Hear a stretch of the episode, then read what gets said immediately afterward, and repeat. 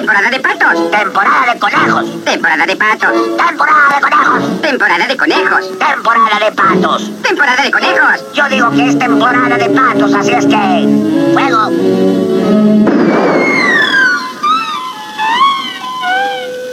Capítulo 6. A little bit of Monica in my life. A little bit of Eric. Otro capítulo más de esta wea. ¿Ustedes qué prefieren? ¿El té o el mate cocido? ¿Café o mate? ¿Pancho o choripán? ¿Pochoclos salados o dulces? ¿Cuántas preguntas de mierda, no? ¿Cómo pasaste la cuarentena? ¿Sos antivacuna? ¿Carlitos o Roman? ¿El Diego o Messi? ¿Gatos o perros? ¿De qué signo sos? Pero cuando van a preguntar, che, bro, cuando salen esas birras o el fernecito. Media pila manga de giles. Bueno, basta mandale mecha al capítulo de hoy. Me cansé de hablar por vos.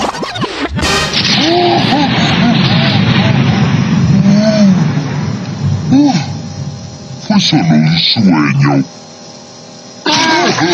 Yo también tuve un sueño. Soñé que era un hurón, me comprabas, me llevabas con un ave y ganaba un premio por obeso. Puro hueso. Nadie podrá dormir si te la pasas gritando toda la noche. Dame tu cabeza, pasarás la noche en el basurero.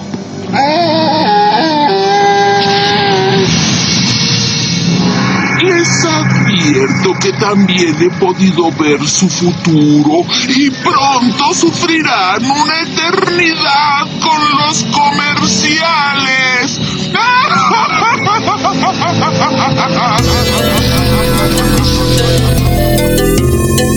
La persona más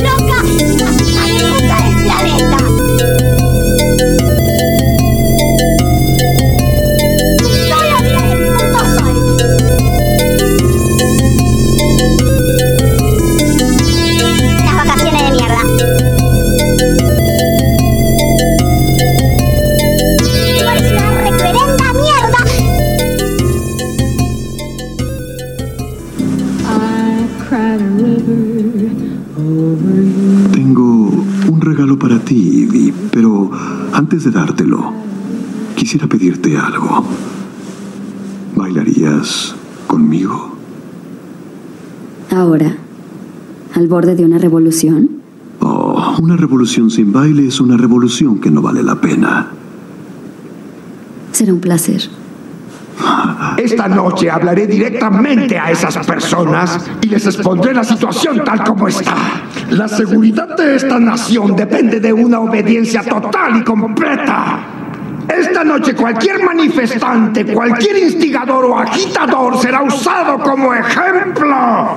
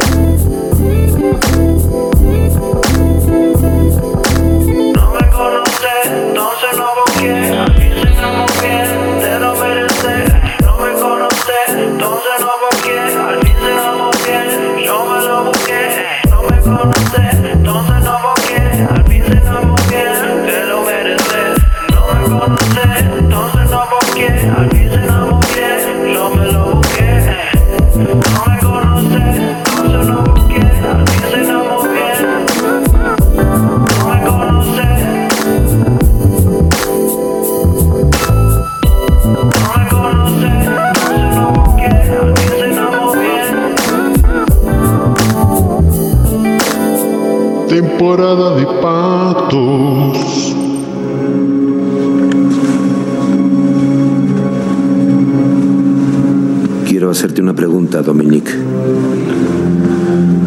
No me interesa si le respondes o no. Solo quiere decirlo en voz alta. necesito saber que lo que te diga no saldrá de esta oficina.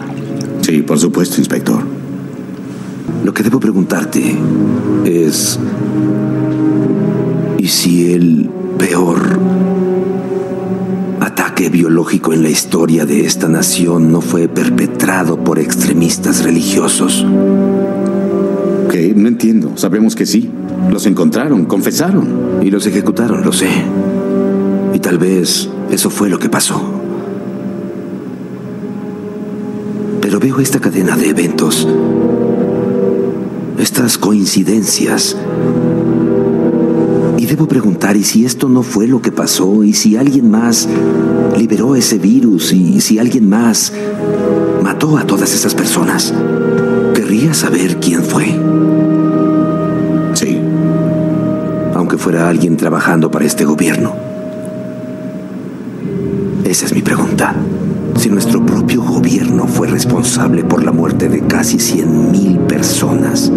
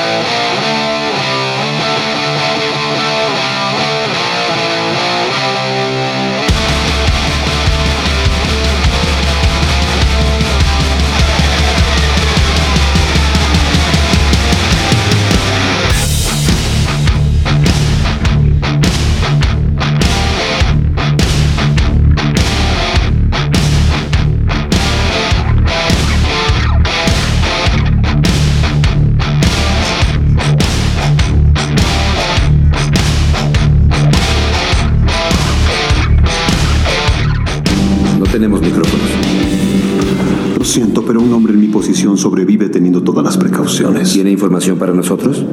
No, ya tiene toda la información, todos los nombres y fechas están en su cabeza. Lo que quiere, lo que usted necesita es una historia. Una historia puede ser cierta o falsa. Esos juicios se los dejo a usted, inspector. Nuestra historia comienza como todas las historias con un joven y prometedor político. Es un hombre profundamente religioso y miembro del Partido Conservador.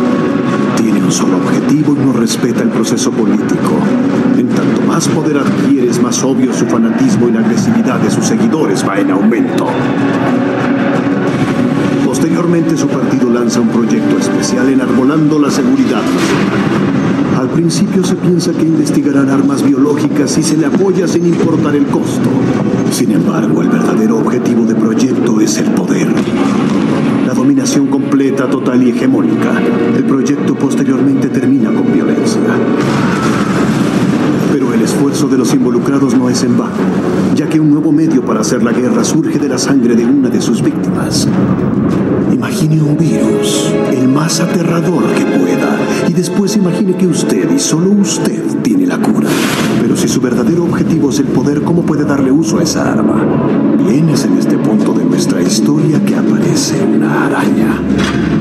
Es un hombre que aparentemente carece de conciencia, para quien el fin siempre justifica los medios, y es él quien sugiere que su objetivo no debe ser un enemigo del país, sino más bien el país mismo. Tres objetivos son elegidos para dar el mayor efecto al ataque. Una escuela, una estación del metro y una planta de tratamiento de agua. Varios cientos mueren en las primeras semanas. Que Tres Aguas ha sido contaminada. Las autoridades tratan de controlar su acelerado avance. Una ola de destrucción en el subterráneo. Promovido por los medios, el miedo se diseminó rápidamente, fracturando a un país dividido hasta que el verdadero objetivo se hiciera evidente. Antes de la crisis de St. Mary's nadie pudo haber pronosticado los resultados de la elección de ese año, nadie. Y poco después de la elección sucedió un milagro. Algunos piensan que fue obra del mismo Dios, pero fue una empresa farmacéutica controlada por ciertos miembros del partido lo que los volvió obscenamente ricos. Un año después, varios extremistas son juzgados, declarados culpables y ejecutados en tanto se construye un mausoleo para canonizar a sus víctimas.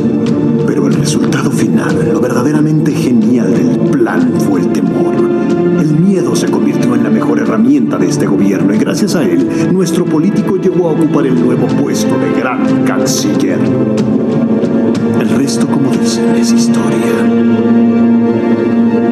¿Puede probar algo de esto? ¿Por qué creen que sigo con vida?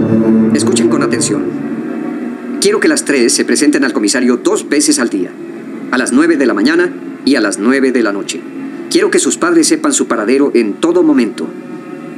Yendo a la escuela, camino del trabajo, de ninguna manera vayan ustedes solas.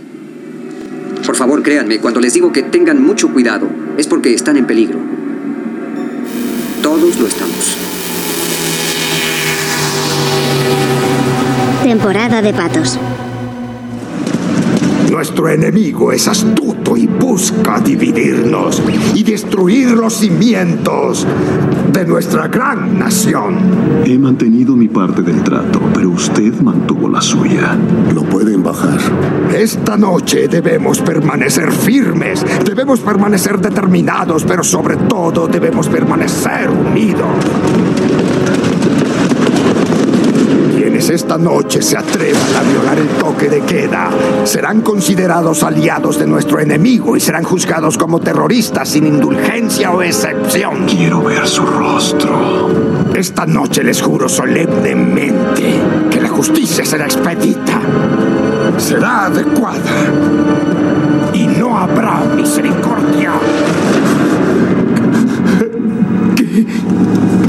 Al fin. Conocemos.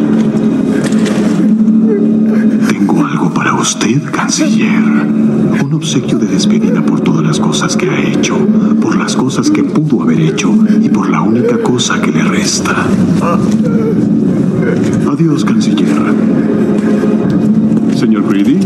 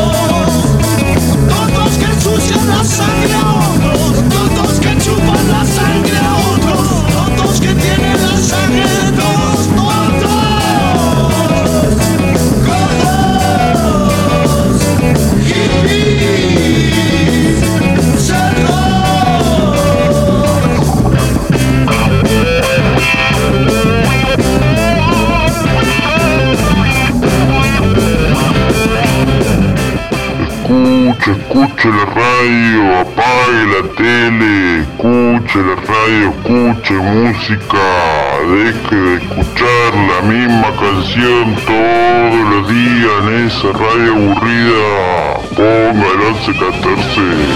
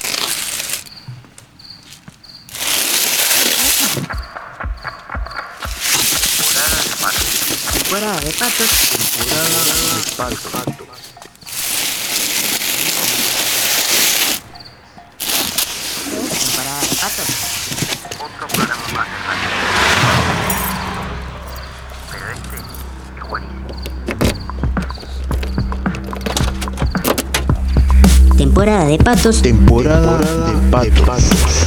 Así se llama. Acá, en 1114, los domingos, 23 horas.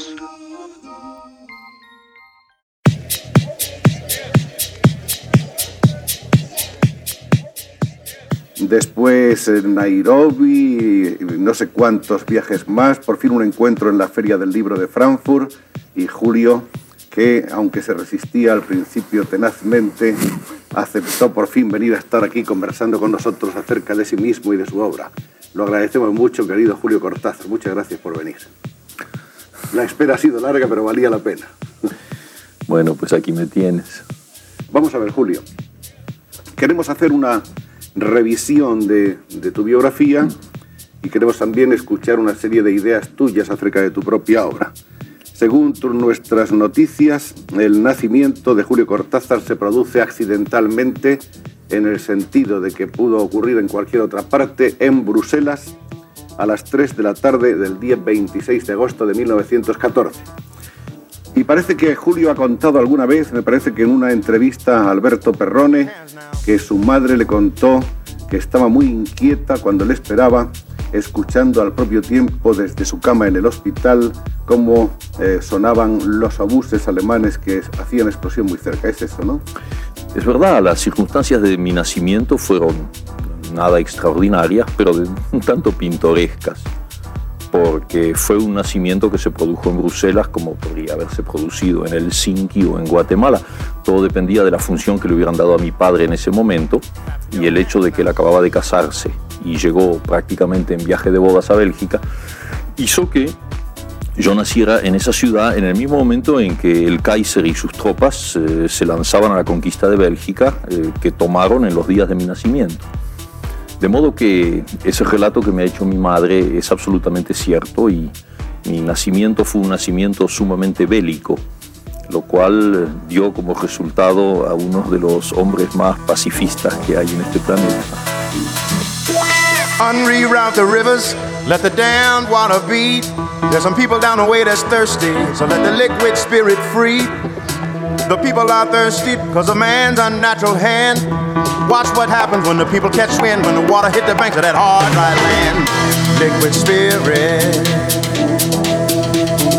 Liquid spirit. Liquid spirit. Liquid spirit. Clap your hands now. Tu vocación literaria arranca desde, desde el comienzo casi de tu vida, porque parece que a los nueve años habías escrito ya una novela que escribías en tu jardín, en ese jardín que has evocado, subiéndote a lo que parece a las ramas más sólidas de un sauce, de un viejo sauce. Estás, estás muy bien informado realmente. Yo no sé por qué estoy aquí, porque Para que bastaría tú lo con, que tú, con no. que tú dijeras todo eso y ya No, estaría no, bien, ¿no? tú, porque nosotros tenemos los puntos de referencia, pero hay que escuchártelo a ti. No, pero es que me gusta que estés tan bien informado, porque no hay nada peor que una entrevista en la que sientes que el que te está haciendo preguntas tantea, ¿no? Tantea sin saber bien por qué y cómo va a preguntar. Entonces tienes tú que ayudarlo y se convierte en una tarea casi humanitaria, lo cual, es muy- lo cual no es muy simpático en este caso. No, este, es, verdad y es bastante espantoso porque mi madre, eso yo lo sé por ella, eh, me, me- ha dicho que desde los, desde los nueve años, ocho, nueve años, había que, que pescarme por aquí, sacarme un poco al sol, porque yo leía y escribía demasiado. Incluso hubo por ahí un médico que recetó que había que prohibirme los libros durante cuatro o cinco meses, lo cual fue un sufrimiento tan grande que mi madre, que es una mujer sensible e inteligente, pues este, me los devolvió, pidiéndome simplemente que leyera menos, cosa que yo hice en ese momento. Sin duda era necesario que, que hubiera un, un mayor equilibrio. Y entonces sí, es verdad que a los nueve años yo escribí una novela. no, tengo la menor idea de lo que es, pero sí que, que era una cosa muy lacrimosa, muy romántica, en la que todo el mundo moría al final yo he sido siempre muy sentimental y lo sigo siendo. Tengo muy mal gusto, ¿sabes? En materia, materia de sentimientos. Soy fácilmente sen- sentimental. Soy de los que lloran en el cine y, y luego salen disimulando la cara. Y, y entonces esa novela era muy lacrimosa, lo mismo que los poemas. Escribía sonetos a, a mis compañeras de la escuela primaria, esas niñas con, con trencitas así, de las que yo me enamoraba fatalmente, con un amor que solo podía terminar en, en la muerte, ¿comprendes? La muerte de un niño. Y entonces eh, todo eso está muy escondido por mi madre porque sabe que si yo lo encuentro lo voy a quemar y entonces no quiere. Parece que tu madre dijo de esa novela, o por lo menos de algunos capítulos que leyó de esa novela, que no le parecía posible que la hubieras escrito tú y que sin duda estaba copiado de alguna parte. Mira, sí, ahí, ahí, tocas un tema que, que fue un, un gran traumatismo para un niño, pero no se refiere a la novela. Eh, yo había empezado a leer a Edgar Allan Poe, los cuentos, en español, porque yo no sabía otro idioma, y, eh, y los poemas en la famosa traducción de Blanco Belmonte, que era la única que había en español en aquel entonces. Y bueno, todo eso me había aterrorizado los cuentos y conmovido lo- lo- los poemas. Y entonces escribí una serie de poemas que me imagino que eran un, plagio involuntario, una imitación, una gran influencia. Bueno, esos poemas en realidad eh, nadie los leyó. Quedaron y luego desaparecieron no sé cómo, no los leyó nadie. Y seguía escribiendo algunos poemas en donde yo mm, ya, ya trabajaba un poco por mi cuenta. Y eh, esos, esa segunda serie cayó en manos de un pariente de la familia, un tío o algo así, que los leyó y que le dijo a mi madre que evidentemente esos poemas no eran míos, que yo los copiaba de alguna antología de poemas. Y me acuerdo siempre lo que fue para mí un, un dolor de niño, que es un dolor infinito y terrible, ¿no? Cuando mi madre, en quien yo tenía plena confianza, vino de noche, una noche antes de que yo me durmiera, a preguntarme, un poco avergonzada, me acuerdo, si realmente esos textos eran míos o yo los había copiado. Ahora, el hecho de que mi madre pudiera dudar de mí, yo se los había dado diciéndole que eran míos, que pudiera dudar de mí, fue uno de esos, es como la revelación de la muerte, ¿sabes? Esos primeros golpes que te, que te marcan para siempre. Descubrí que todo era relativo, que todo era precario, que había que vivir en un mundo que no era ese mundo de total confianza y de inocencia, ¿no? Fue uno de tus primeros dolores como escritor. Sí, ese y el descubrimiento de la muerte, que también fue muy temprano.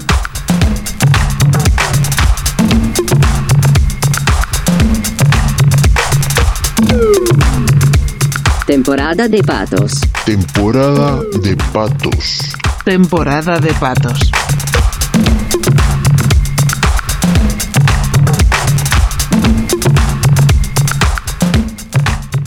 Los amigos eh, fueron pocos, pero, pero buenos. Bueno, yo eso creo que es un, un principio que toda persona sensata elige automáticamente, no soy ninguna excepción, o sea que mm, frente a esa gente que llama amigo a cualquiera, tengo muchos amigos, en el momento de saber quiénes son esos muchos amigos se descubre que no hay tantos. Es decir, que de- de- desde niño yo preferí tener dos o tres compañeros con quienes me sentía en, una- en un nivel fraternal, como con plena confianza para lo bueno y para lo malo. Y luego los demás, bueno, eran los, los compañeros así de, de trabajo, de juego. Y eso se, se continuó durante la adolescencia. Tuve muy pocos y, y maravillosos amigos, algunos de los cuales eh, siguen siendo mis amigos, incluso algunos han venido a Europa y están ahí. El primer libro del que tenemos noticia, el primer libro realmente impreso, es un libro de poemas que lleva por título Presencia. Ese libro aparece en 1938. 38. Son sonetos con influencias simbolistas muy, muy marcadas. Es un libro del que no está nada seguro eh, Julio Cortázar, como se evidencia en el hecho de que no lo firme con su propio nombre, sino con el seudónimo Julio Denis. ¿Era porque realmente no te sentías satisfecho de, de tus versos o, o como una precaución frente a otras cosas? Sí, yo creo que es la segunda parte de tu pregunta a la que puedo contestar afirmativamente, aunque no puedo darte muchas explicaciones, no. En realidad, eh, tú sabes que los libros que se conocen en mi bibliografía, eh, yo comencé a publicarlos bastante tarde. No, no he sido ningún eh, escritor precoz en el plano de la edición. El plano de la escritura sí, pero no en el de la edición. Porque quizá haya un elemento culpable, un- una especie de narcisismo personal, pero yo lo veo como una autocrítica muy, muy rigurosa. Eh, tú sabes, siempre me pareció lamentable el caso de, amigos y de conocidos que entre los 18 y los 20 años tenían sus primeros libros de versos y su primera novela y sus primeros cuentos y se desesperaban buscando un editor cuando leer esas cosas mostraba una falta de madurez muy grande y libros que podían ser simpáticos, que podían tener algo, pero que no, no, no justificaban tanta tinta y tanto papel.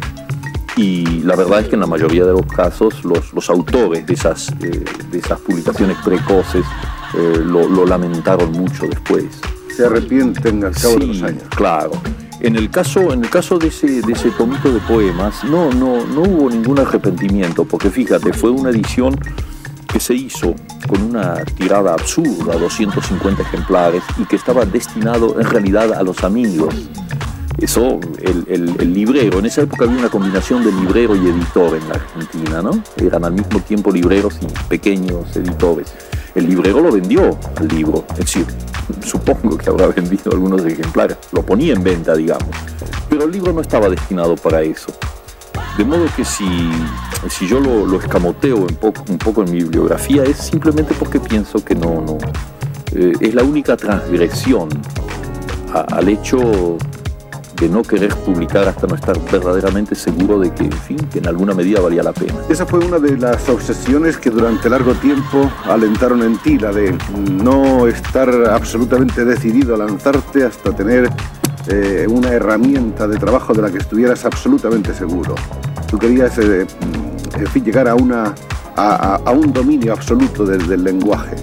Bueno, puesta así tu pregunta, eh, sonaría un poco demasiado, digamos, a vanidad, a suficiencia. Es decir, esa idea de decir, bueno, hasta que yo no, no- no sea plenamente dueño de, de un estilo y de un, de un campo mental y intuitivo eh, suficientemente perfecto, no voy a publicar nada. No, las cosas no, no, no son así. Digamos que es, es a medias.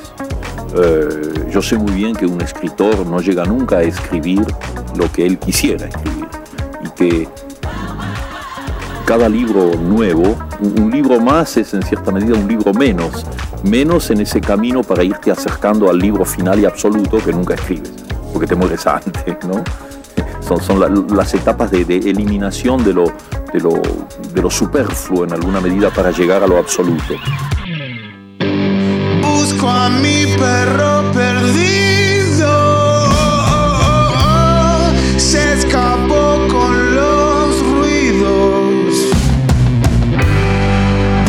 Oscura fiesta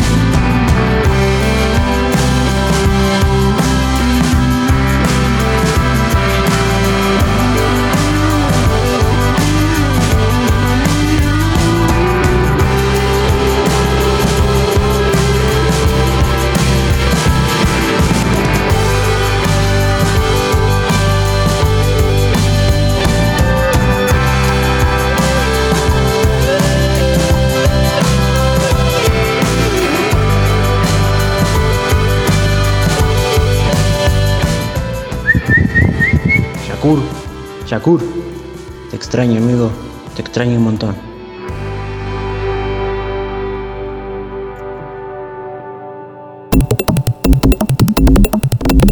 Once catorce. Once catorce.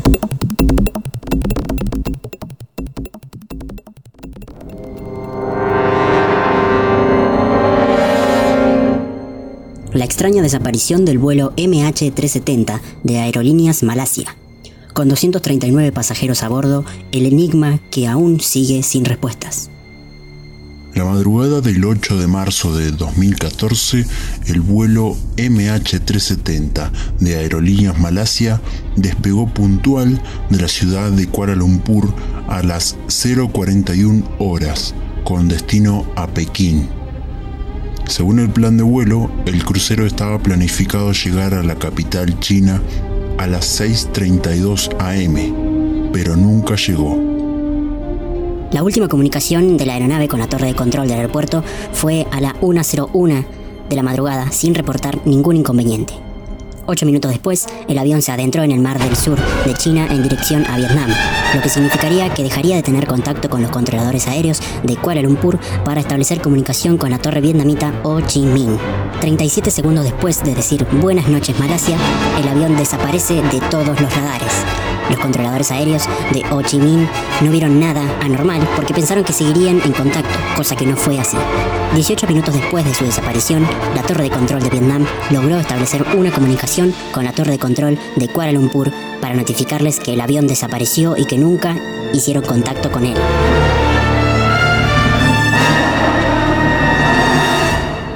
El avión fue declarado desaparecido a las 6.32 am, cuando se tenía previsto el aterrizaje. Antes de su desaparición, la tripulación no reportó ninguna anomalía, mal clima o cualquier incidente que podría poner en peligro el vuelo. Se desató la mayor búsqueda difícil y costosa de toda la historia de la aviación. Aeronaves, buques submarinos de 26 países distintos empezaron a colaborar con la locación de la aeronave, peinando más de 7 millones de kilómetros cuadrados. Era como buscar una aguja en un pajar.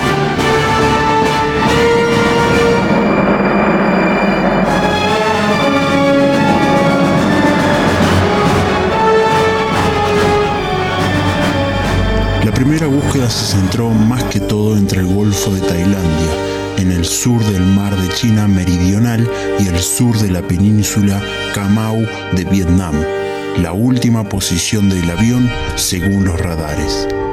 Las cajas negras, que en realidad son de color anaranjadas o fosforescentes para simplificar la vista en el fondo del mar, y se llaman así porque son portadoras de malas noticias, tienen una duración de batería entre 60 a 90 días después del siniestro, por lo que había que actuar rápido.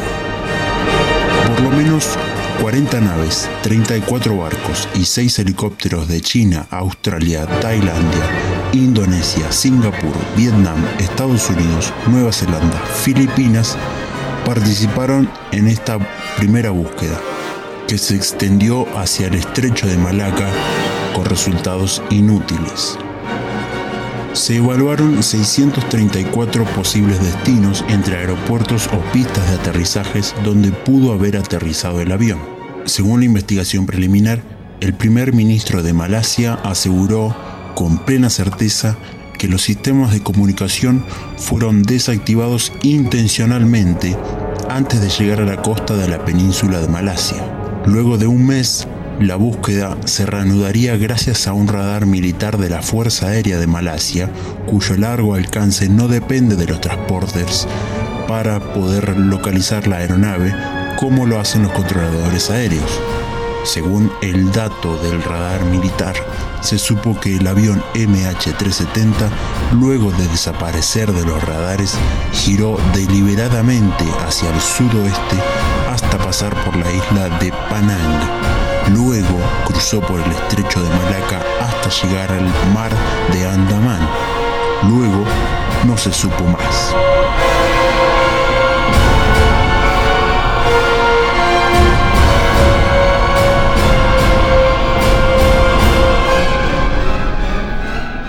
Sin embargo, una nueva pista surgiría gracias a un satélite de la compañía británica Inmarsat. Según este satélite, que cubre el 90% de la superficie terrestre, qué miedo, se pudo reconstruir la ruta del MH370 desde el despegue hasta su trayecto final. Según los datos ofrecidos por la compañía, el enlace satelital del avión fue interrumpido una vez que desapareció de los radares. Sin embargo, se pudo restablecer una vez que desapareció sobre el mar de Andamán y no se volvió a interrumpir hasta seis horas más tarde. Gracias a esa conexión satelital, los investigadores pudieron saber que luego de pasar por el mar de Andamán, el avión giró nuevamente, dirigiéndose hacia el Océano Índico.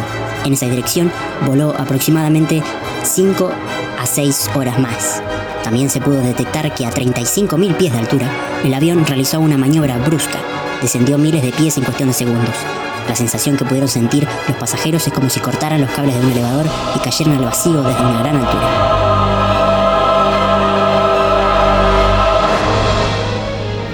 16 meses más tarde, el 29 de julio de 2015, encontraron en la isla de Reunión, al este de Madagascar, un flaperón, que es una sección del ala del avión. Gracias a su número de serie se pudo corroborar que pertenecía al avión de Aerolíneas Malasia. El 3 de marzo de 2016, un turista encontró una pieza durante un paseo por la playa de Vilánculos, al sur de Mozambique. También hallaron pedazos de escombros en Madagascar y al sur de Australia, en la isla Canguro. En 2019, cerca de Puerto Elizabeth, en Sudáfrica, encontraron parte del panel del alerón usado para reducir la sustentación del vuelo MH370. Hasta el momento han encontrado más de 30 piezas del avión de Aerolíneas Malasia. La búsqueda concluiría tres años después, en 2017, costando más de 160 millones de dólares y sin mayores resultados. En enero de 2018, el gobierno malasio saliente firmó un contrato con la empresa privada Ocean Infinity para reanudar la búsqueda. La operación duraría 90 días y la compañía se ofreció a no cobrar si no encontraban el avión. La investigación se enfocaría en 25.000 kilómetros cuadrados en el Océano Índico, poniendo a su disposición submarinos y drones no tripulados de la más alta tecnología. Aún así, no lo pudieron encontrar. Un dato que no puede pasar desapercibido es que el ser humano solamente ha podido explorar el 5% del agua en el mundo al día de hoy.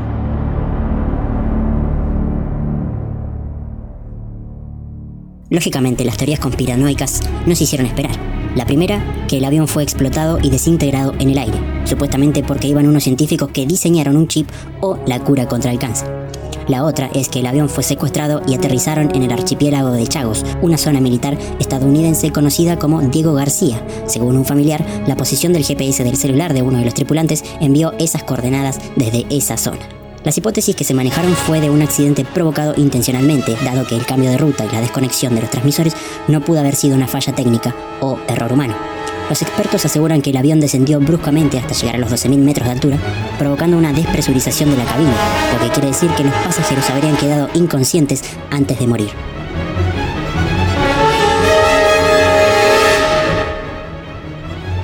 Luego de investigar a cada pasajero sin encontrar algo sospechoso, finalizaron con los pilotos. Zahaire Ahmad Sam y el copiloto Farik Hamid. Farik era un copiloto de 27 años que estaba realizando sus últimas horas de vuelo para ascender. Tenía previsto casarse con su pareja, lo que llevó a las autoridades a descartarlo. En cambio, Zahaire, el piloto, era un capitán de 53 años, el más experimentado de la compañía con 18.365 horas de vuelo. Era padre de tres hijos y abuelo, calificado como un apasionado de la aviación. La policía tampoco encontró vínculos con grupos terroristas hasta que investigaron su vida privada. Zahaire era divorciado, supuestamente se había enamorado de una mujer casada. Según gente allegada al capitán, Zahaire estaba pasando por un cuadro depresivo.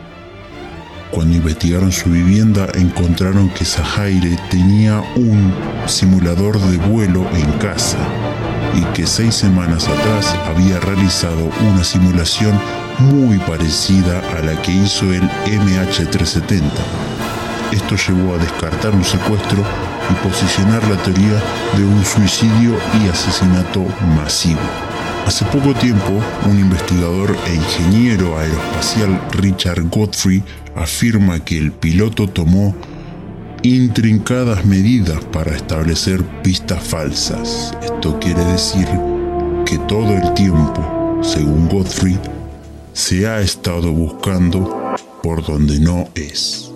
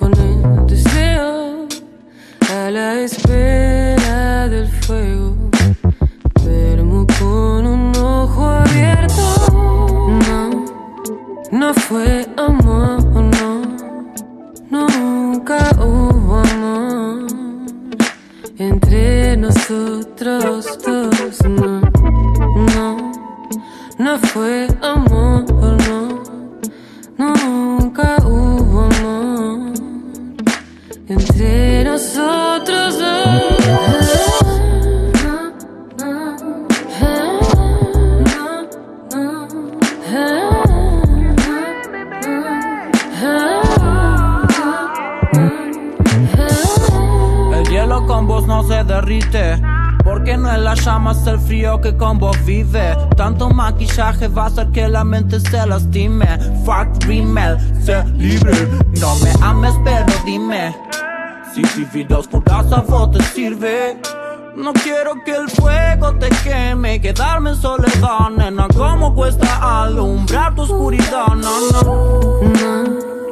No, no fue amor, no, nunca hubo amor entre nosotros dos. No, no, no fue amor, no, nunca hubo amor entre nosotros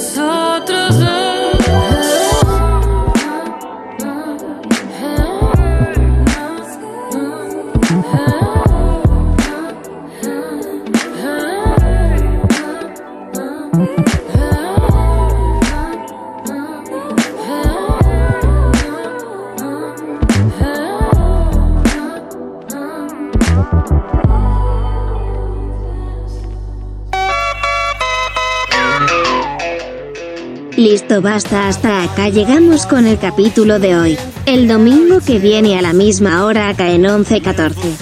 Espero la hayan pasado bien. Compartan por ahí a temporada de patos. Así más gente escucha las cosas que hace este tipo. Aguante la radio, aguante el verano y aguante boca. Chao.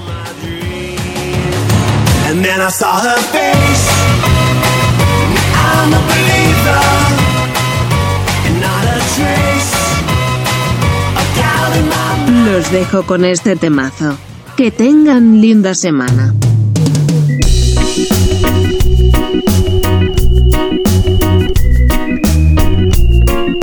Let me know. Let me know.